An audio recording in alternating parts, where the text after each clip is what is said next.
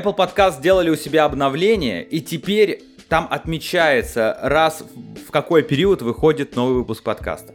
Так вот, и если раньше у нас было написано «обновляется еженедельно», то теперь, благодаря нашим Семеном усилиям, там написано «выходит раз в две недели». Две недели прошли, и вы слушаете первый в истории летний выпуск 3 на 3. Мы в первый раз выходим летом, но все-таки выходим.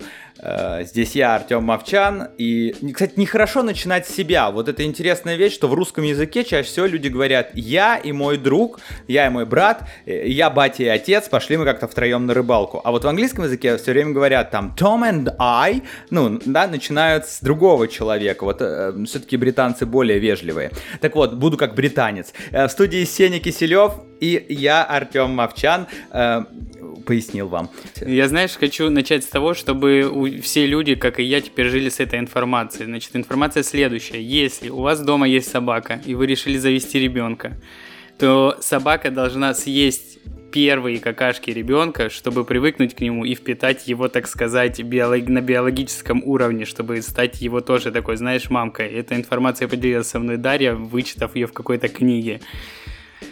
Все, я закончил, живи теперь с этим. Да, и у меня сразу вопрос. Мы всего две недели не виделись и не слышались. А вы что, завели ребенка за это время? Нет, но как бы просто на будущее тоже теперь владеем такой информацией. Ну, друзья, короче, понимаете, мы полны неожиданностей, несмотря на двухнедельное молчание. Я буду несколько раз еще повторять в сегодняшнем выпуске, что нас давно не было, чтобы вы не забывали и не думали, что вы что-то пропустили. Нет, мы просто отдыхали. Подкаст 3 на 3, 30... 35 выпуск. Поехали!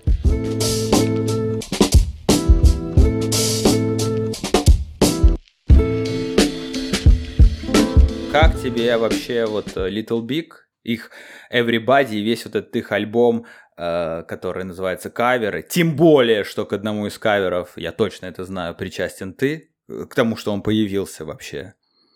Или я ошибаюсь? Да, к существованию кавера на песню э, группы «Золотое кольцо» «Колдунья» мы были причастны. Я и Константин Анисимов и наш проект «Студия 69». Вот, мы должны были снимать в ноябре в разгар пандемии второй волны должны были снимать э, пару Little Big и Кадышева, но там по независимым от нас причинам, к сожалению, эта съемка не состоялась, но ребята не растерялись и выпустили это в, альбоме.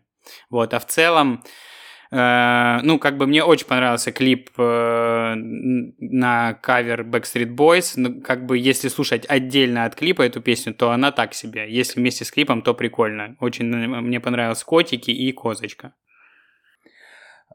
Я просто вот что хочу сказать, что мне не понравилось, вот почему. Потому что эта песня, ну и Backstreet Boys, и Aqua, и песня Рамонос, она, они хуже, чем оригиналы. И это ну, Little Big же не первые в этом. Вот сейчас, да, пошла тенденция делать каверы. То есть мы вообще живем в эпоху, когда в целом все кругом делают каверы на что-то уже существующее. То есть мы пришли э, как будто бы вот этот вот тезис, что все уже придумано, и теперь эм, все, что происходит в искусстве, в, в любом, неважно, будь то кино, музыка или искусство там изобразительное, там театр, да, это все переработки уже существующих сюжетов снова и снова и снова, и теперь мы просто это наблюдаем вживую, потому что, ну, огромное количество, во всяком случае, вот на российской сцене э, происходит, чуть ли не каждый месяц выходит кавер на какие-то песни, ну, ностальгические, да, там песни из 90 90-х годов. Ну, ты понял, о чем я говорю. Например, вот этот чувак, э, я забыл, как его зовут, который выпустил песню «Салют Вера» на песню Валерия Меладзе. Не так давно тоже, там, пару mm-hmm. месяцев назад. Ты mm-hmm. не помнишь, как его зовут? Не помню.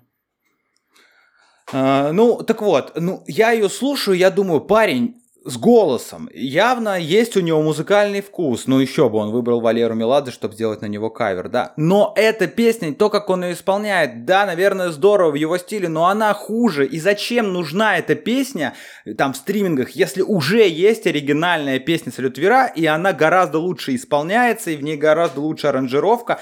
Или я ошибаюсь, и во мне просто говорит ностальгия, что, типа, для меня эта песня настоящая, то есть я сейчас говорю как, как бумер, знаешь, типа, не воспринимаю ничего нового. Э, вот как ты считаешь? То же самое с этим Everybody. Да, козочки, котики засэмплированные, все это здорово. В Скибиди они открыли этот рецепт и теперь постоянно делают. Но нахера нужна эта песня Everybody мне, как слушателю, если я могу включить настоящую песню вот так же в стриминге Backstreet Boys и получить от нее гораздо больше удовольствия и кайфа. То есть, в первую очередь, это нужно им самим, правильно же? Ну, то есть, они для себя сделали, потому что это песни, которые нас создали, песни, благодаря которым мы стали Little Big. Как у искусства ценность, какая у этого произведения? Как по мне, нулевая. Тут не цель э, порадовать себя, сделать э, кавер на какой-то хит, это просто заигрывание с более широкой аудиторией. Так как мы знаем, что Little Big во всем мире, в принципе, котируется, ну, по крайней мере, в Европе, насколько я знаю, потому что когда мы были на фестивале Зигит в 2019 году, там все слушали с телефонов Скибиди, просто, ну, вся местная молодежь реально просто кайфовали от Little Big. И поэтому, ну, они просто расширяют границы своей популярности, вот и все. А этот кавер очень неординарный, и он может залететь вообще кому угодно. Особенно в ТикТоке сейчас. Ну, наверное. То есть это просто ну, бизнес, скажем так, да? То есть здесь нет никакого э, искусства. Ну, хотя тоже, да, об Backstreet Boys говорить как об искусстве тоже странно изначально, потому что очевидно, что Boys Band, когда был в период бума Boys Бендов, это, это тоже был абсолютный бизнес. Вообще Little Big мне нравится, респект им. Респект, э, молодцы, что двигаются э, вообще всегда на слуху, не теряют любого повода стать э, героями. А, кстати, вот если мы говорим о музыке, тоже тема последней недели, которая обсасывалась всеми телеграм-каналами, телепередачами, в том числе передачей «Вечерний Ургант», мною любимый, горячо обожаемый и являющийся частью моей жизни. А, вот мы, э, пять дней было пять монологов, в каждом из пяти монологов упоминалась премия Муз-ТВ, которая прошла на прошлой неделе, соответственно, история с Моргенштерном, и сам Моргенштерн приходил на, на прошлой неделе. Вот э, фурор произвело это все, что там произошло. И меня тоже удивляет наличие этого фурора. Э, ну, то есть, смотри, почему Моргенштерну, который прекрасно знает о своих заслугах и сам о них пишет, да, ну, те заслуги, кто-то считает это заслугами, кто-то нет. Ну, конкретно он сам считает это, он перечисляет все свои достижения за последний год и возмущается тем, что он не артист года. Но почему ему не все равно на то, что решила премия Муз-ТВ и кому дали тарелку? Ну, то есть, разве не должно быть ему вообще наплевать просто? Ну, это же премия Муз-ТВ. На, награду такого уровня, о да? Том, что, типа? Да, о том, что премия Муз-ТВ вообще существует, э, вспоминают только, когда она проходит, и потому что все об этом пишут. Ну, то есть, я понимаю, что это там одна из самых старых музыкальных премий, ну, после «Золотого граммофона», само собой, в России, да? Э, в свое время была действительно, ну, действительно такой значимый. Хотя для меня всегда Муз-ТВ были на втором месте, то есть RMA, который делали MTV, для меня вот э, это была главная премия, а Муз-ТВ это так, уже рядом что-то, собачонка бегает. То есть я никогда это и в принципе не воспринимал как что-то э, сногсшибательное.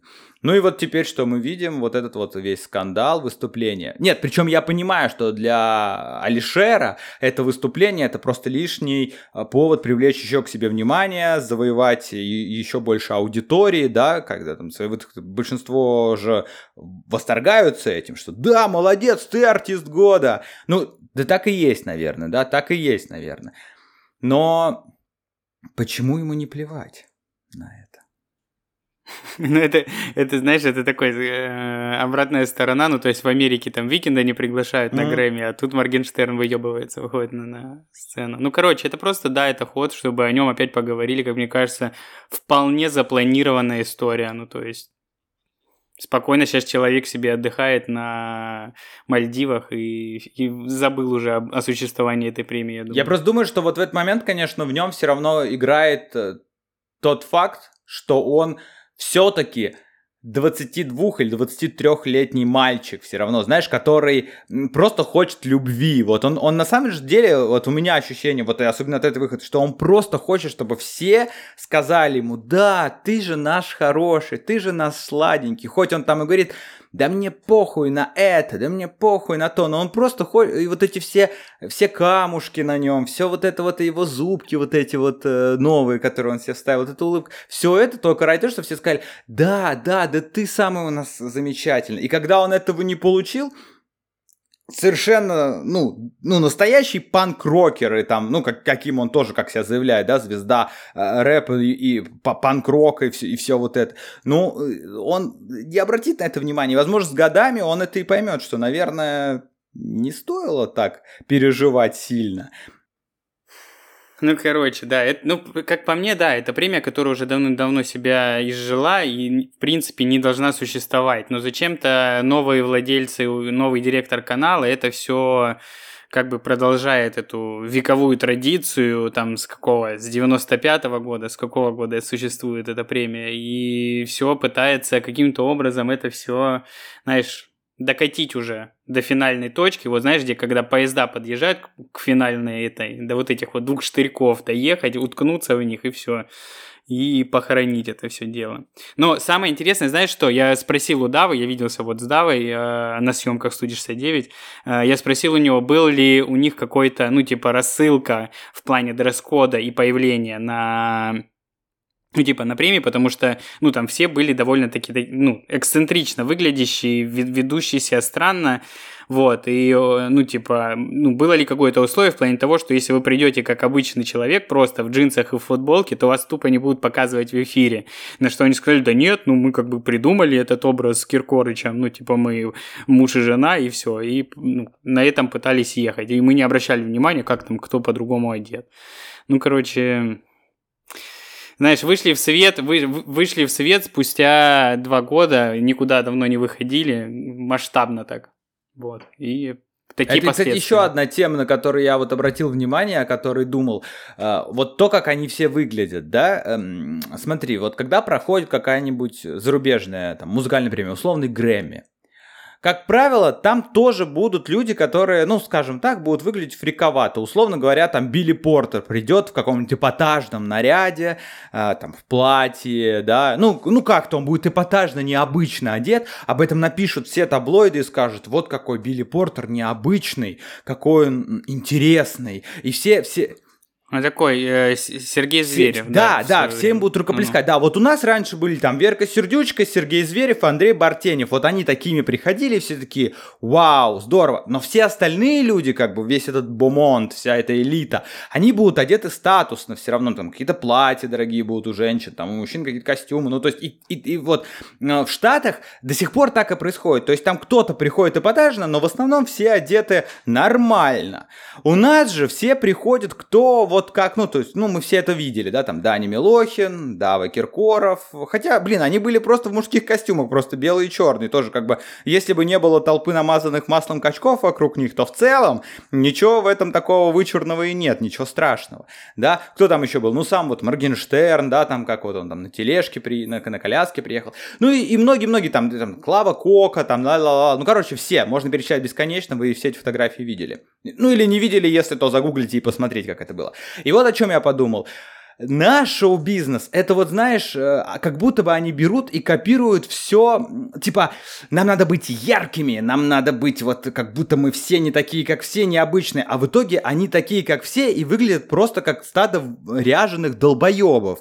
Это знаешь, как... М- есть шоу такое, я на YouTube его видел. Оно называется э, «Стиляги из Конго или стиляги из Ганы, ну как- как-то так. Короче, какая-то африканская страна, где людям э, в целом-то и нечем даже умываться, потому что если они умоются, то пить им уже больше сегодня нечего будет, воды там нет, и еды тоже. Но среди них есть такие персонажи, которые очень любят очень ярко одеваться, они вот одеваются в стиле стиляк из фильма «Стиляги», у них яркие там костюмы, или в стиле группы «Доктор Ватсон», если кто-то тоже не помнит или не знает, загуглите, посмотрите. Разноцветные костюмы, желтый, зеленый, синий, красный, там шляпы такие, они как такие, да, как гангстерские, ну не гангстерские, не не в смысле гангстер-рэп, а в смысле гангстеры Тони Монтана и там Крестный Отец. Вот, они все в этих костюмах просто разноцветных. И вот они среди вот этих трущоб, э, коров, которые вот высохшие уже коровы там на фоне стоят, какие-то обугленные деревья, грязные бутылки, покосившиеся э, землянки. И они вот в этих модных костюмах щеголяют, и про них снимают целый шоу, то есть у них прям такое свое сообщество, вот эти там, вот реально, надо было вот подготовиться. Это, если бы я готовился к подкасту, я бы загуглил и посмотрел, как это называется. И вот наш шоу-бизнес выглядит так же, то есть они пытаются копировать, но копируют почему-то только все самое странное и выглядит, ну я уже сказал как. Мы как будто, это все к тому, что вот мы как будто вот на уровне вот, э, вот какой-то африканской страны, где мы посмотрели на больших белых братьев, американцев. И вот такие, а мы как? А мы как они? А мы то? А мы тоже можем. Вот, вот как мы оделись, вот какие мы. И вот какие мы песни вот делаем. Вот такие же, как у них, но только вот свои. Ну, ну на самом деле те же самые, просто копируем их. Вот. И, блин, обидно. Ну смотри, нет, ты просто, знаешь, знаешь, мне кажется, у них был какой-то референс. У, помнишь, э, э, я не знаю, то ли это премия, то ли какой-то Fashion Week, э, где Джаред Лето с головой своей приходил. Ну, вот, это... вот туда приходят все наряженные как... Так в этом и э, смысл, так в этом и смысл Мэтт Гала. Ну, только это странно, если... Я понимаю, если было заявлено, что у нас вот это типа Midnight Summer там, да, э, вот такая вечеринка в этом стиле. Там не было такого заявлено. Они по своей воле, просто пытаясь, ну, знаешь, чтобы быть не таким, как все, они в итоге стали как все, вот все, короче, хватит про Муз-ТВ. Очень долго, очень много чести. У нас было полтора часа про MTV великое, а тут мы уже, сейчас еще уже столько же будет про эту премию Муз-ТВ. Мы как бабки на лавочке. Ну, я как бабка на лавочке, а... Есть такое. Да. Не, ну события это ярое, если ничего не происходит больше в стране, а вот о чем говорить, о чем рассуждать? Непонятно.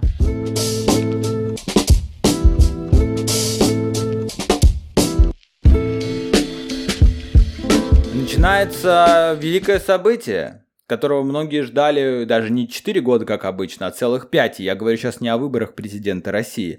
Начинается чемпионат Европы по футболу, и мы с тобой, как истинные поклонники футбола и вообще этого, ну, вообще спорта в целом, мне кажется, просто должны об этом э, говорить и обсуждать. Хотя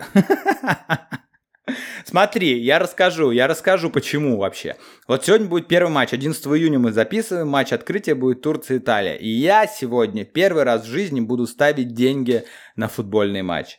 Я решил это сделать, чтобы вот получить новые какие-то ощущения, новый experience от просмотра, потому что я понял, что когда я смотрю футбол, и если там не играет сборная России, то никаких эмоций вообще от игры я никогда не испытываю, потому что я не понимаю, за кого мне болеть. Ну, то есть, когда сборная России, я понимаю, я типа болею за сборную России, если они побеждают, я радуюсь, если они обсираются, то я какое-то время переживаю, а потом мне становится все равно, как и было до этого. Вот. Поэтому, чтобы хоть какой-то интерес у меня появился от просмотра матча, я решил ставить деньги. И вот сегодня у меня было интересное утро, когда я пытался зарегистрироваться вот в этих приложениях ставок, и мне очень... До... И вот опять я себя чувствовал отсталым человеком, ну, уже отставшим от технического прогресса, потому что я не мог, не мог залить деньги себе на счет, мне постоянно писали, что что-то не так. Оказывается, прикинь, когда регистрируешься в приложении у букмекеров, ты можешь синхронизироваться со своим аккаунтом на госуслугах и ну, через него там все твои данные, там же нужны данные паспорта, там, ну, ИНН даже твой нужен. И вот чтобы это все синхронизировалось, ты входишь в приложение букмекера, входишь в госуслуги, и там все чик-чик-чик-чик-чик, и все, и можешь деньги вносить. Вот, вот пожалуйста. Так что э, вот э, все теперь могут делать ставки на футбол. От мала до велика. На госуслугах есть аккаунт, пожалуйста. Госуслуги, пользуйтесь. Реклама госуслуг сейчас была. То есть тебе акций недостаточно, ты, решил еще и э, на этих, на тотализаторах попробовать это нет, это вот я говорю, я не собираюсь на этом зарабатывать там деньги какие-то, я буду, ну, буду ставить умеренно, как бы безопасно, скажем так, просто чтобы немножечко добавить себе интереса к просмотру. Вот, это, э, э, вот ради чего все это задумано.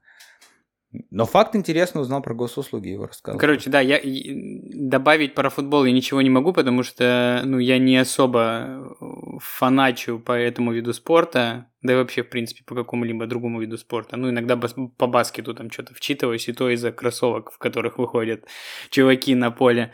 Вот, и, ну, у меня просыпается какой-то интерес к этому виду спорта только когда идет, да, большое какое-то э, событие по типу чемпионата Европы или чемпионата мира. Соответственно, отборочные вот сейчас, которые идут уже в, в, к чемпионату Европы, я, наверное, посмотрю, ну, потому что интересно, что там Дзюба после его как себя покажет после всех его интересностей в СМИ и шороху, который он навел. Вот, и сейчас только уже не этого. отборочный, сейчас уже сам чемпионат Европы начинается. Это уже все, групповой этап.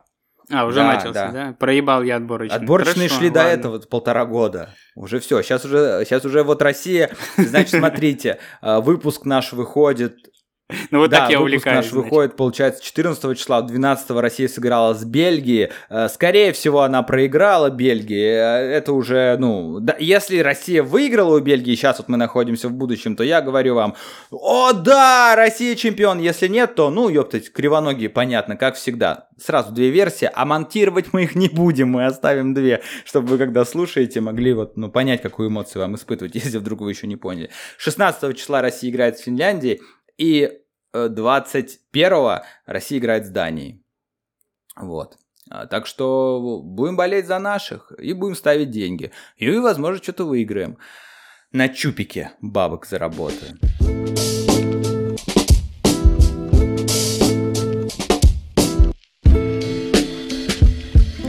Я еще должен рассказать вам, э, все эти две недели, начиная с 30 мая, я нахожусь под впечатлением, до сих пор оно не прошло, от одного продукта, который вышел но на онлайн-сервисе Netflix, конечно же, не, выпу- не может пройти выпуска, чтобы там не было Netflix.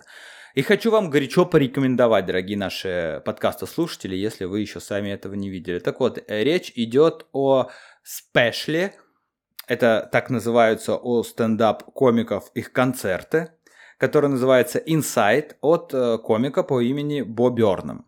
Э, возможно, кто-то знаком с ним, возможно, кто-то не знаком. Э, он, значит, и актер, и режиссер, и стендап-комик, то есть у него есть свой полнометражный фильм, он снимается в кино. Вы могли его видеть вот из последних в фильме «Девушка, подающая надежды», который мы тоже обсуждали, номинант на премию «Оскар». А, он играл как раз-таки вот этого парня Кари Маллиган, да, главной героини, которого она встретила спустя много лет, с которым у нее завязался роман и так далее, так далее. Вот это вот этот чувак, Боб Бёрнам. И вот он выпустил э, этот спешл, но это не обычный концерт э, комиков, к которым мы привыкли, да, где зал большой, там или небольшой, комик на сцене, он говорит какие-то шутки, рассказывает истории из жизни, философствует, может быть, поет песни. А, здесь э, этот человек закрылся дома у себя, ну, условно говоря, да, в какой-то комнате, э, и провел там, ну, по сюжету этого э, произведения искусства, а именно так я для себя его определил, около там 8 месяцев или, может быть, года, создавая его. То есть это такое часовое видео, э, ну, по сути, да, музыкальный стендап-концерт, где нет зрителей, есть только один человек, который делает все. То есть он там сделал всю музыку, сделал весь видеоряд, он сам выставлял свет для всего, ну, соответственно, сам писал эти песни, там есть короткие перебивки со вставками на какое-то, да, какие-то размышления, Э, на протяжении всего этого времени мы наблюдаем, как он э, ну, меняется внешне, потому что ну, человек, э, то есть он там, у него борода растет, растут волосы, он все глубже и глубже уходит в какую-то свою депрессию, тоже очевидно, там есть какие-то мысли, да, там, ну, размышления там о суициде и так далее, но все это вот перебивается веселыми песнями на разные социальные темы. И каждая, каждый вот этот музыкальный номер – это отдельный шедевр. То есть вот реально там и классные песни, и классный видеоряд, э, все, как это все выставлено. Там есть отсылки к стриминговым, ну, к стримингу, да, вот типа на, на, на Твиче стримеры. Отсылки к реакциям на видео, ну, каким-то, да, вот социальным вот этим популярным вещам. Э, короче, я вам всем рекомендую. Я не буду просто углубляться и рассказывать, что где конкретно и о чем он там поет. Просто вот посмотрите и оцените это. Это вот стоит того. Очень много сейчас выходит стендапа русскоязычного, зарубежного. Все люди эти потрясающие. В подкасте всегда должно быть слово «потрясающий». Всегда это я вот где-то услышал тоже в каком-то... По-моему, у Руслана Белого в стендапе это было. Вот да, всегда должно быть слово «потрясающий». Все они потрясающие, замечательные, но это вот, наверное, первый из вообще вот вещей, которые делают стендап-комики, который действительно меня поразило. И, и там самое главное, что это, знаешь, не прям это смешно до усрачки, что ты там, э, а это просто, ну просто цельно, талантливо и круто. Вот, вот так. Ты не смотрел? Я тебе писал. Такой, э, нет, нет, да, ты мне писал, скидывал, но я так и не добрался до этого. Я так понимаю, судя по твоему рассказу, это такой сериал «Шучу», снятый в домашних условиях одним человеком, да? С музыкальными номерами, с юмором, э, с депрессией. Э, короче, жизнь такая. Ну, уж, есть. да, есть, да, похоже, потому что еще вот визуальная часть, да, которой в сериале «Шучу» занимался Мишель Гандри, там вот это все.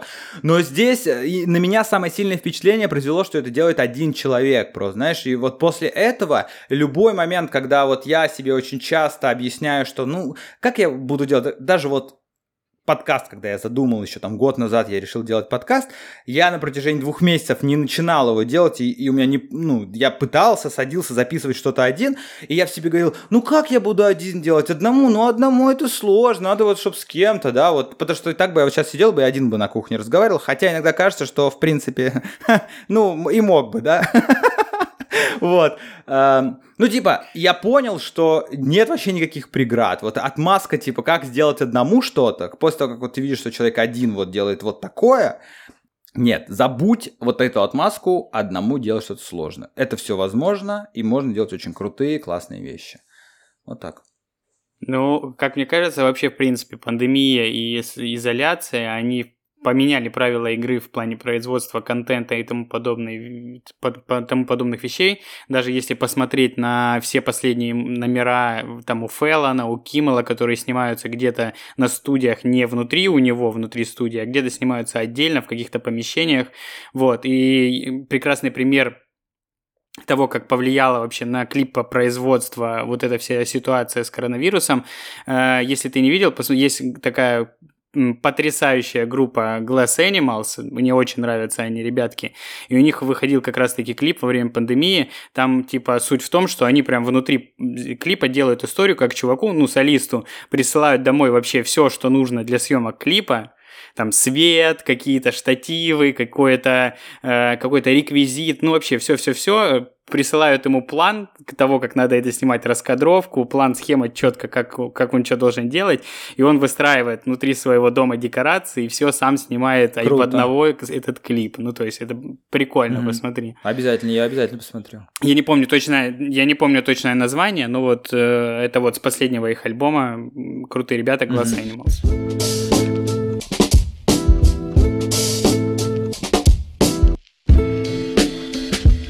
Короче, да, давай я быстренько перейду к э, следующему нетфликсовскому продукту. Я очень долго ждал его, потому что когда я увидел первый трейлер, я тебе рассказывал про то, что там играет сын э, Курта Рассела, вот, который новый Капитан Америка. Вот, это фильм, основанный, снятый по мотивам книги Эджей Фина «Женщина в окне», ну, такой прям супер нашумевший детектив в свое время. Это вот эта новая волна детективов. Там женщина в поезде, девушка в поезде, женщина в окне. Ну, короче, где-то вот э, человек женского пола где-то в каком-то помещении рядом со стеклом. наблюдает за убийством происходящим. Рядом со стеклом да, наблюдает баб... за происходящим есть, за стеклом есть убийством. Есть же еще это бабка и бутылка такая тоже. Короче, вот. И э, Netflix наконец-то выпустили, потому что этот фильм должен был выходить, я так понимаю, в кинотеатрах, ну, как, как mm-hmm. положено. Но Netflix его выкупили. Вот, и как бы там играет не самая моя любимая актриса, ну, как бы я не перевариваю э, Эми Адамс, в принципе, на таком, на молекулярном каком-то уровне. Мне единственная роль, которая ее нравится, это ты в фильме просто, «Прибытие», просто, ну, то есть там она более или менее удобна. ты ненавидишь рыжих, просто скажи это и все. Короче, там она еще более или менее можно на нее смотреть, потому что там все э, спасает всю ситуацию. Э, актер, хор, потрясающий актер э, Соколиный глаз Джереми Реннер, который, ну, там, на себя перетягивает половину фильма, он там хороший, прям такой хор, крепкий актер, очень похожий периодически на, Я, на Яценко, да, наш этот актер, или как его зовут, на которого он очень Которого сильно похож. ты имеешь в виду? Александр Яценко? Ну, е- есть, не, нет, есть дядька, на которого он безумно похож. Там даже куча мемов по поводу этого было, что вот этот актер наш российский, он в «Мстителях» тоже. Ну, короче, неважно. Вот, и в этом фильме «Женщина в окне», помимо Эми Адамс и вот сына Курта Рассела, играет еще Гарри Олдман, и он играет сумасшедшего какого-то просто соседа, который постоянно орет. У него нет ни одной спокойной реплики. Он просто врывается постоянно в квартиру и постоянно орет. Ну, то есть это очень странная роль. И, в принципе, сюжет фильма такой, ну, под, все, я думаю, все, кто читал книгу, все его знают, все, кто не читал, сейчас быстренько вкратце расскажу. Есть женщина, которая живет в Нью-Йорке, на Манхэттене, она живет постоянно в доме, она не может выйти в город, у нее агрофобия, а, ну, то есть она не может вообще в открытых пространствах находиться. Боязнь толпы. Да, она тусуется у себя в квартире, попивает э, таблетки какие-то, которые прописывает ей психолог, запивая их бухлишком, смотрит постоянно э, черно-белое кино такое классическое американское, вот. Ну, короче, залипает по полной, живет у нее еще там кошка, которая с ней тусуется, вот. И однажды она видит, как в окне на противоположной стороне улицы происходит убийство, убивают женщину.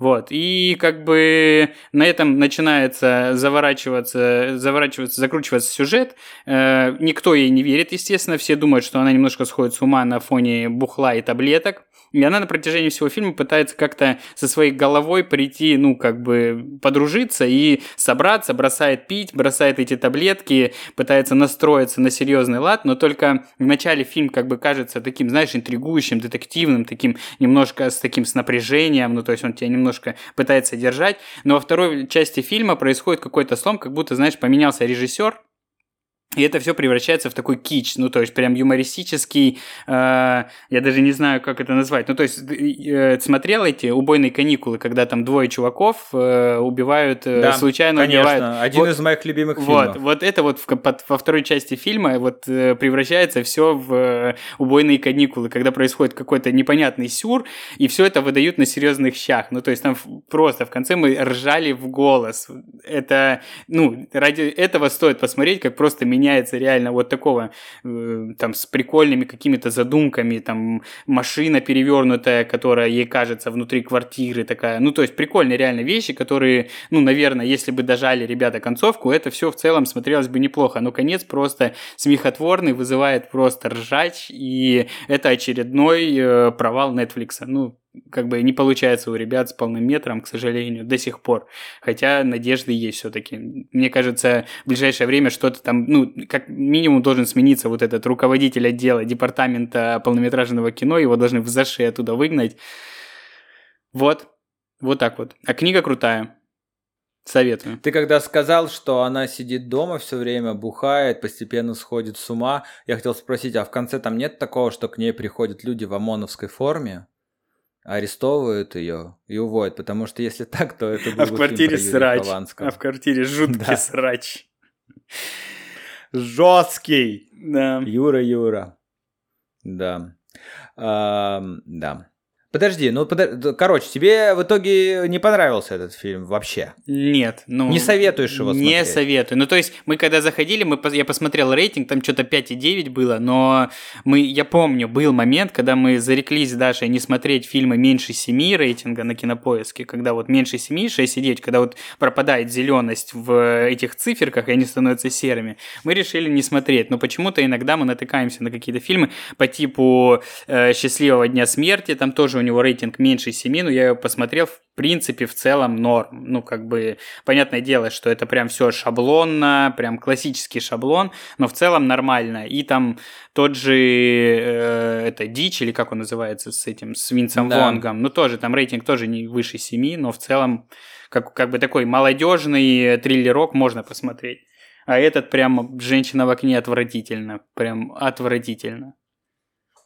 Ну, это как говорят сейчас в Куджи подкасте, ну, и не они так это придумали, а вообще говорят, что это фильмы категории Б, вот эти все, все-таки они, э, от них и не надо ничего ждать сверх естественного. Не, ну, когда, ну, когда берут не... каст, когда берут, это ты сейчас говоришь про Дичь и Счастливого Дня Смерти. Про Дичь.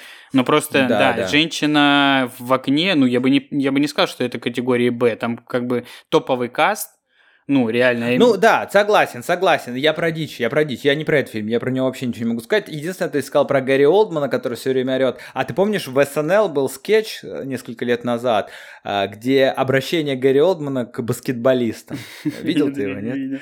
Там, в общем, суть скетча была в том, что Гарри Олдман выходит на баскетбольную площадку с мячом и говорит, я бы хотел обратиться вот ко всем э, профессиональным игрокам в баскетбол, вот смотрите, что я сейчас сделаю. И он кидает мяч, и мяч даже не долетает до кольца, падает. Он говорит, вот видите, у меня не получилось. А знаете почему? Потому что я не баскетболист, и я не лезу в баскетбол. И вы тоже, пожалуйста. И начинает прям очень, ну так, с агрессивной подачей э, орать на них, типа, не лезьте, мать вашу, в кинематограф, потому что вы не актеры. И, знаешь, ну так вот очень эмоционально, экспрессивно. Он выдает речь и говорит, и потом так спокойно. Видели, что это? Это называется актерская игра. Я так умею, потому что я профессиональный актер. А вы нет. И об этом тут мы вспомним про Леброна Джеймса, который снялся в новой э, версии космического джема. Да, вчера, по-моему, вышел. Да, да. А еще э, Гарри Олдман тут в образе э, из Джонни Депп, из «Фантастические твари». Он такой, знаешь, тоже с, с белобрысой шевелюрой назад зачесанной. Вот прям реально один в один похожий очень на него. Это как будто бы... Хорошо. Да, как будто бы вторая часть э, воображариум доктора Парнаса, когда куча актеров играли одного персонажа. Ну а посмотрел ли ты что-нибудь хорошее, что тебе хочется похвалить и о чем да, рассказать? Да, я, я в восторге. Ну, так, таком сдержанном. Не прям, что я там писался отчасти, но мне очень понравился «Отец», и я считаю, что Энтони Хопкинс заслуженно получил Оскар за лучшую мужскую роль, потому что, ну, хотя я примерно представляю, что это была роль не, не на сопротивление, это роль, он уже, в принципе, старенький человек, ну, то есть ему за 80, ему 83 года, он уже довольно пожилой дедушка, вот, но я уверен, что у него очень острый ум, судя по видосам, которые он выкладывает в Инстаграм, как он шпилит сейчас на пианино, научившись там за последнее э, время на нем играть, и как он выкладывает смешные видосы, ну, то есть у него все в порядке, в целом, да. Но здесь он играет просто... Ты, не, ты не, так и не посмотрел отца? Вот, я советую тебе посмотреть, потому что это реально крутое кино. Это такая, знаешь, помесь вечного сияния чистого разума с, э, с молодостью. Ну, то есть это такое, знаешь, сплетение какого-то такого гандришного, непонятного э, сюрреализма, когда что-то меняется в кадре, ты не понимаешь, что меняется, ну, то есть тебе показывают одни и те же кадры, в них что-то меняется, и ты там пытаешься что-то найти в новенькое, когда поменялось. Вот. И история про, естественно, про старческий маразм уже, про то, как э, человек э, преклонного возраста воспринимает все вокруг себя, как он путает людей, ну, то есть как он себе их видит, воображает, как они меняются нравится, там э, классный тоже офигенный каст, там играет... Э, я не помню, как его зовут. Это, вот если бы я тоже гуглил перед э, тем, как рассказывать эти истории, я бы, наверное, был бы более подкованный, как и Артем. Но, но я могу сказать, кто там потрясающий этот, мне очень нравится английский актер, который, он же сценарист Шерлока, который играет брата Шерлока с Камбербэтчем. Вот, и он там появляется в нескольких сценах. Классный. Короче, это э, фильм, основанный на спектакле, который в, в мире, в принципе, везде ставится. Это э, трилогия, то есть там есть э, пьеса «Отец», есть мать, есть сын. И я посмотрел, погуглил, вот это я загуглил. Я увидел, что у режиссера есть в планах снять э, сына, вот, ну, соответственно, он будет потом сам постановщик, э, сценарист, э, писатель э, этих пьес, он же занялся режиссурой этих фильмов, вот, и он будет эту трилогию выводить на большие экраны. Потрясающая игра Энтони Хопкинса, потрясающий, э, очень грустный, очень э, печальный, тоскливый э, финал, который реально заставляет тебя э, подумать о своих родителях э, и вызывает в тебе желание им срочно позвонить, поговорить с ними, узнать, как у них дела и больше уделять им внимания. Ну, хотелось бы пожелать э, всем нам, всем нам, кто находится сейчас здесь в пространстве этого подкаста, все-таки вспоминать о своих родителях, звонить им и узнавать у них, как дела, не только когда мы смотрим такие фильмы, а в целом всегда держать это в голове. А, такая лиричная нота. А я хотел сказать, что у него в планах, он снял отец, в планах э, сын, а мать он не снимает, потому что уже Даррен Ароновский снял, и хватит нам уже а, а, уже один, как говорится, пиздец мы уже посмотрели. Не в плане, что фильм Даррена Аронофски плохой, но просто действительно все, что там происходит, другим как, никаким другим словом, кроме как то, которое я уже употребил, я назвать не могу. Извините меня за нецензурщину. Кстати, решил на этой неделе перестать ругаться матом вообще. Поймался на мысли, что в последнее время стал очень вспыльчивым и агрессивным человеком. Связано ли это с тем, что моя жена две недели назад уехала на, на три месяца в, в работать, не знаю, может быть, но в целом да, да, вот. А еще, а еще, а еще вот э, в тему фильма «Отца про старого человека» а, меня, я понимаю, я понимаю, что, наверное, даю повод людям, но в последнее время меня, и все как-то принимают это очень легко и за шутку. Возможно, если вот среди наших с Семеном знакомых есть люди, которые слушают наш подкаст, они это услышат и больше не будут так делать. Меня называют все дедом. Возможно, за мой, мой стиль разговора или за какие-то эти, да, за то, что я часто могу чем-то быть недоволен. Возможно, я все это... Но, честно говоря, вот услышьте меня, люди, меня это очень сильно обижает. Поэтому я прошу всех не называть меня больше дедом. Я мог бы сказать это всем лично в лицо. Но вместо того, чтобы попросить людей в лицо, я начинаю им грубить, за что сам на себя злюсь. Вот, так что, ребят, давайте, пожалуйста, не надо, мне обидно, серьезно, неприятно. Как, как, как говорила э, вот эта девушка Никсель Пиксель, когда ее начали троллить в интернете, ребят, перестаньте, мне неприятно. А, это не она говорила, это Лиска, Лиска, видеоблогер, помните, такая была? Лиска. Вот, когда ее начали троллить в интернете, она сказала, мне неприятно, перестаньте так делать. Вот я тоже всех прошу, перестаньте, пожалуйста, ребят, ну пожалуйста.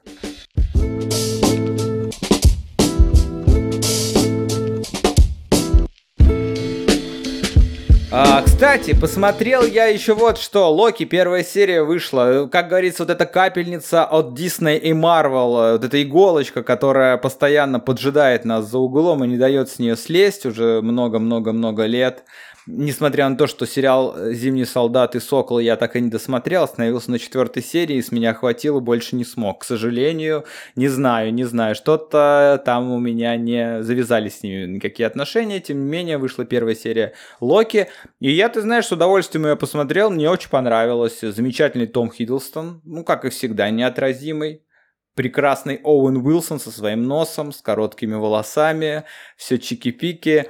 Э, и интересная история. Мне очень, мне очень нравится, что там вот э, да, вот в Marvel. Понятно, что мы уже давно живем вот в этой парадигме, что существуют инопланетяне, магия и э, там и супергерои, роботы и так далее, так далее. И все там уже, казалось бы, нечем удивить, да, там человек щелкал пальцами и исчезала половина населения Вселенной. Но вот здесь появился вот этот вот управление временными э, линиями и мультивселенной, и что это все выглядит как такая, такой э, олдскульный из 70-х э, офис э, какой-то американской компании, или там ЦРУ такие, знаете, ЦРУ, да, но при этом там э, они путешествуют во всякие и в, и в средние века, и в будущее, и в прошлое, и при этом все равно это все выглядит довольно юморно. Там, там есть у них, знаешь, у них маскот, это мисс Минутка, это просто часы, ну, типа нарисованные часы, которые, когда человек попадает туда, он нарушает вот именно временной континуум, его судят,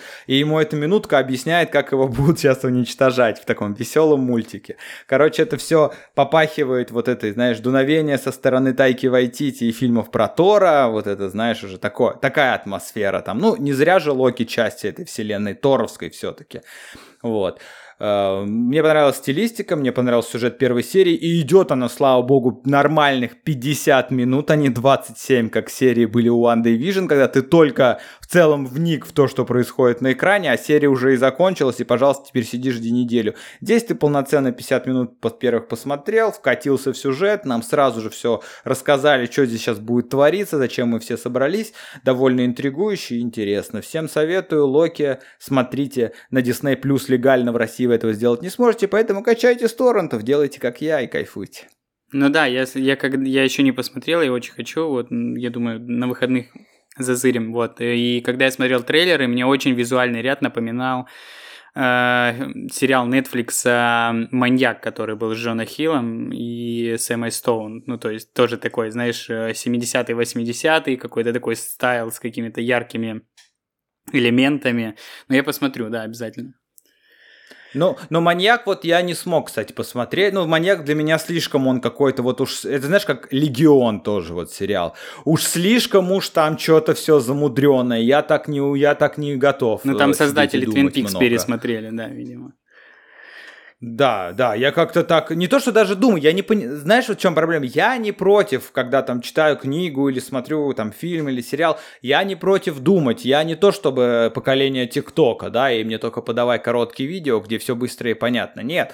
Но иногда вот есть такие вещи, вот как Легион, например, где тебе сложно смотреть, потому что тебе даже ты не понимаешь, над чем тебе здесь, ну, типа, что происходит вообще. То есть повествование настолько растянуто, как будто ты в желе упал, и ты пытаешься из него выбраться, но что происходит, эти диалоги, как, как все эти вот эти нити, возможно, может быть, еще раз попробовать, конечно, но я помню, когда в первый раз я посмотрел, по-моему, три или четыре серии Легиона, и тоже больше не осел. Легион это, я уточню, мы так тоже сейчас, это есть сериал по комиксам, это X-Men, вселенная X-менов, и, да. Спинов, спинов про X-менов, да. Ну, ну, в смысле, он из вселенной, персонаж да, из вселенной да, Людей Икс. Да. да, и он, в общем, э, лежит в психи- психиатрической клинике, но при этом этот человек сам является чуть ли там не самым э, сильным мутантом на свете. Но это который, сын там, э, доктора Ксавьера. Что угодно творить. Профессора Ксавьера. Пожалуйста, да. пожалуйста. А, да, ну, раз мы, да, раз мы заговорили про супергероев, я прочитал э, офигенный комикс, который вышел вот недавно на русском языке. Он выходил в 2018 году, там на был, ну то есть он изначально выходил в 2018 году, в течение года выходило 12 выпусков. Вот этот комикс называется "Часы судного дня". Это прямая отсылка mm-hmm. к оригинальным хранителям, потому что там тоже на протяжении всего повествования присутствовали эти часы, которые отчитывали минуты до ядерной войны между Россией и Америкой. Вот. И этот... Э, СССР. Да, СССР. Вот, и этот комикс «Часы судного дня», создатель э, этого комикса, он же креативный редактор э, и продюсер вселенной DC последних лет, ну то есть он делал вот эти вот все фильмы Зака Снайдера, он занимался э, пере, перерождением всех комиксов, э, ну то есть Такой перезагрузкой. dc Кевин Файги. Да, dc Кевин Файги, вот, и он решил взять в свои руки вот это вот э, объединение двух вселенных, вселенной Хранителей и вселенной Бэтмена и Супермена. Соответственно, повествование начинается с того момента, где заканчиваются оригинальные хранители Алана Мура, то есть э, Азиманди, он же Вейдет, самый умный человек на планете, сбросив э, страшного какого-то монстра на Нью-Йорк, уничтожает там 3 миллиона людей, и после этого его объявляют незаконно. Появляется новый mm-hmm. Роршах, потому что вот этого Ковача, чувака из первой части, его же там доктор Манхэттен распыляет. Вот, тут появляется mm-hmm. сразу, на первых же страницах мы видим Роршаха.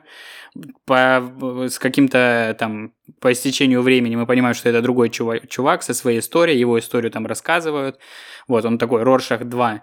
И они отправляются во вселенную к Бэтмену, чтобы найти там доктора Манхэттена, потому что он, как бы, они отследили его сигнал, он где-то там, вот, и они туда сваливают, и, естественно, встречают всех героев э, из вселенной Готэм, из города Готэма и Метрополиса.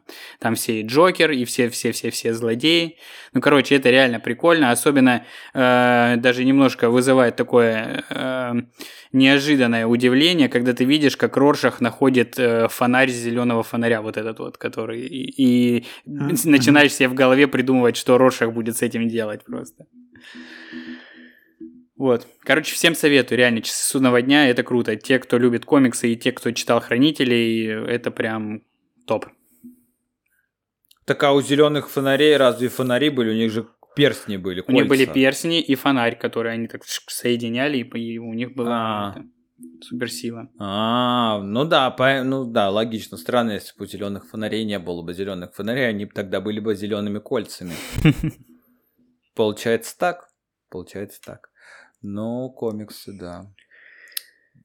Ну, какие вопросы мне тебе задать по этому комиксу, скажи. Я задам. Так, а, ну, э, и как-то, как-то мы, да, мы как-то сегодня есть такое ощущение, как будто у нас, знаешь, мы, наш сегодняшний выпуск, вот что это, это как будто бы реклама в каком-то как в Супербоуле. То есть мы э, как будто трейлеры, мы, мы пересказываем что-то, но очень быстро, без какого-либо дальнейшего обсуждения, потому что у нас нет ни одного совпадения. То есть если что-то смотрел я, то это не смотрел ты, если что-то смотрел ты, то это не смотрел я, поэтому мы просто такие, ну вот я вот это посмотрел, э, ну нормально, если хотите, тоже посмотрите. То есть ни- никуда не углубляемся, а может это никому и не надо. Вот проверим, вот сколько человек послушает этот выпуск и что вообще они скажут. Никакой обратной связи от вас, ребят, нет, поэтому надеемся, что вам просто все это нравится. Напоследок хочу рассказать, что я для себя открыл а- очередной российский сериал. И это не пищеблок, хотя его я тоже все равно продолжаю смотреть. Пищеблок обсуждали в прошлом выпуске. Если не слушали, пожалуйста, включите, послушайте, раска- расскажем вам, что там происходит. Но могу лишь сказать одно. К шестой серии стало еще интереснее, и, в принципе, уже и неплохо. Но о другом сериале хочу рассказать. Он уже вышел давно, по-моему, в 2018 году вышел первый сезон, и вот этой весной вышел второй сезон. Сериал ТНТ, называется он «Жуки». Слышал что-нибудь о них? Да, Ты смотрел его? нет. А ну, я видел, я видел э, рекламные постеры по всей Москве, и там какой-то саундтрек, который везде играл из этого сериала. Вот все, что я знаю. Ну, саундтрек там все подряд. Саундтреки есть. Там и уже упомянут нами сегодня Светлана Лобода. Там есть и понятно. Ну, главный саундтрек это Вадяра Блюз. Вот, Вадяра А, Блюз, да. исполнитель, Да, это вот. который Когда из как- Газголдера, да. Да, есть что есть. Там песня такая, да, она постоянно играет. Короче, сериал нам рассказывает, если кто-то вот не знает, а я вам просто расскажу, а вы, если захотите, посмотрите. Рассказывает историю троих парней, стартаперов. Первые, первые, знаешь, такая, можно было, было бы сказать, что это Кремниевая долина российская, потому что, ну, парни разработали приложение, а, три типичных персонажа, да, ситкомов, эм, значит, э, лидер, ну, такой, э, Вячеслав Чепурченко его играет, такой, э, ну, такой активный молодой парень, э, Стив Джобс такой, знаешь, то есть Мгм. он сам ничего не делает, он как бы все это организует, весь этот стартап. Один программист, э, полный пацан, девственник, такой скромный, и второй э, типичный дизайнер, как вот его себе можно представить, ну, то есть это дизайнер, который рисует. Э, это не дизайнеры шоу «Вечерний Ургант», те э, бравые парни, знаешь, так- а это немножко такой, э, значит, э, метросексуал, э, такой вот весь возвышенный, э, в то же время депрессивный, и вот, вот такой вот не- невротик, короче, вот, вот такой человек. И вот, а, в общем, они втроем разрабатывают приложение, они уже э, приложение, где по музыкальному вкусу люди могут найти себе пару, то есть ты вводишь то, что ты любишь слушать, и он тебе находит человека с таким же музыкальным вкусом, и это вот типа совпадение, что вы, короче, единое целое. И они уже вот готовы продать это приложение инвестору, разбогатеть, и их неожиданно забирают в армию. Но вместо обычной армии их отправляют на альтернативную службу в Саратовскую область, в деревню Жуки где, естественно, конечно же, им приходится, ну, всех троих, и им приходится там решать свой вопрос с этим приложением, продолжать его разрабатывать, но параллельно каждый из них должен работать там учителем информатики, помощником ветеринара и почтальоном. И, соответственно, там население Жуки, своеобразные люди, глубинный русский народ, э, местный мент, там человек, который вышел только из тюрьмы, которого играет Владимир Епифанцев, а, значит, э, священник, который все ремонтирует свою церковь, его играет актер, э, которого вы можете знать по роли Кузьмича в особенностях национальной охоты, рыбалки или а, особенностях национальной охоты в зимний период.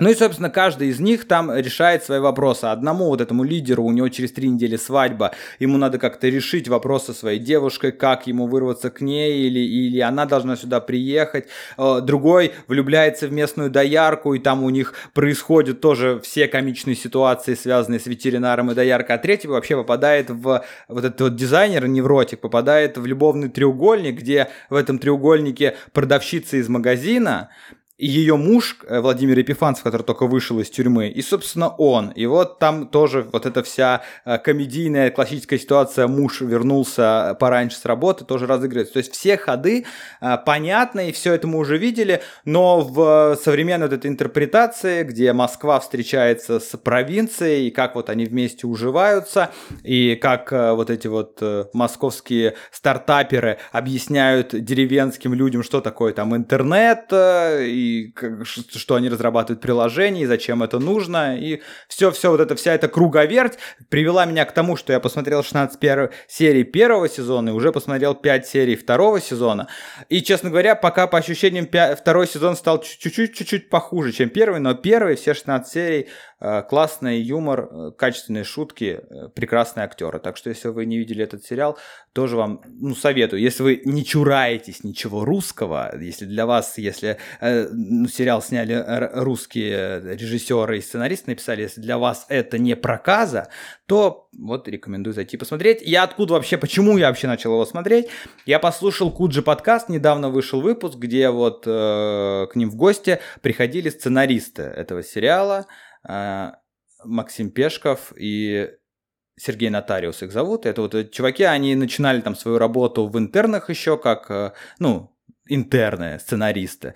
И потом пришли к тому, что полностью написали сами весь свой сериал, э, сценарий, диалоги. То есть, как вы, если вы не знаете, это вы можете узнать из Куджи подкаста, небольшой вам затравочка. Э, обычно, когда пишутся сериалы, есть главные хедрайтеры, сценаристы, которые пишут всю сюжетную ветку.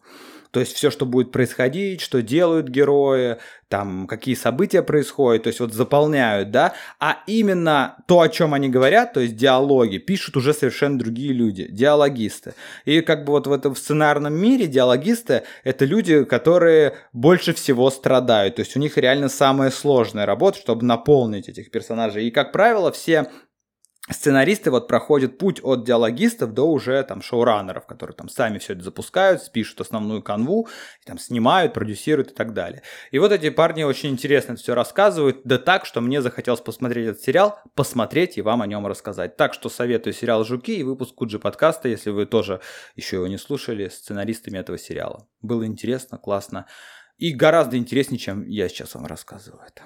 Вот так. У меня низкая самооценка. И не называйте меня дедом. Ha ha ha ha ha.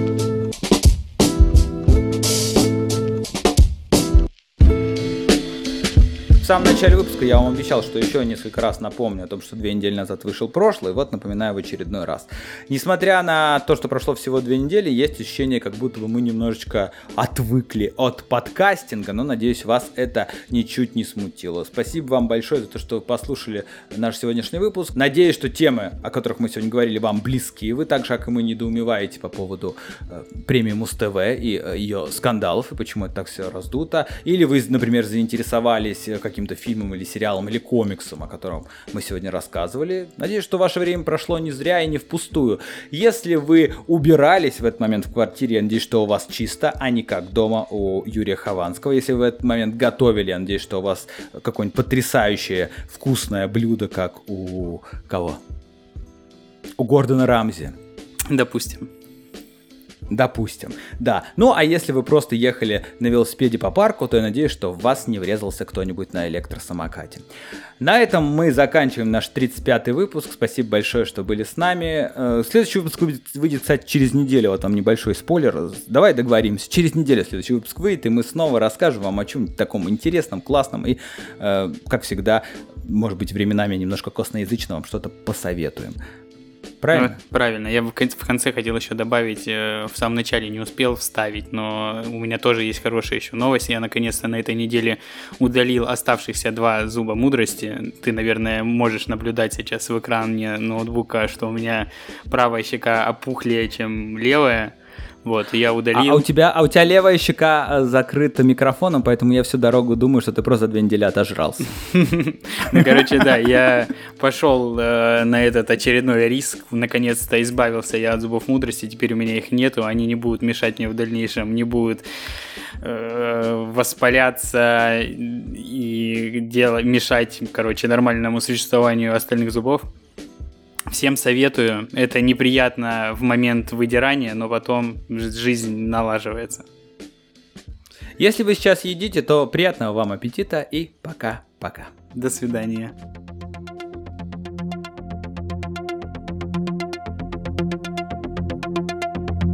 I used to run for miles. I used to ride my bike. I used to wake up with a smile and go to bed at night with a dream. Now I'm turning 30. No. I used to be the young one, got used to meeting people who weren't used to meeting someone who was born in 1990. No way. Yeah, I was born in 1990. Now I'm turning 30. God, God damn it. Oh,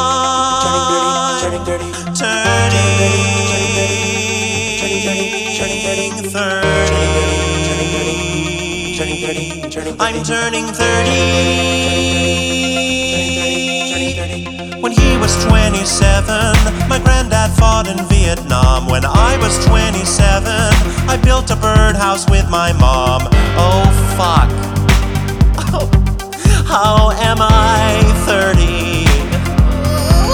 I used to make fun of the boomers. In retrospect, a bit too much. Now all these fucking zoomers are telling me that I'm out of touch. Oh yeah? Well, your fucking phones are poisoning your minds, okay? So when you develop a dissociative mental disorder in your late 20s, don't come crawling back to me. Turning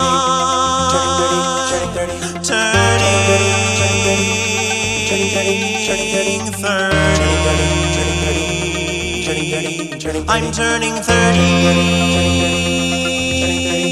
And now my stupid friends are having stupid children. My stupid friends are having stupid children. My stupid friends are having stupid children. My stupid friends are having stupid children. And now my stupid friends are having stupid children. My stupid friends are having stupid children. My stupid friends are having stupid children. Stupid, fucking, ugly, boring children. It's 2020 and I'm 30. I'll do another 10, 20, 30. I'll be 40 and kill myself then.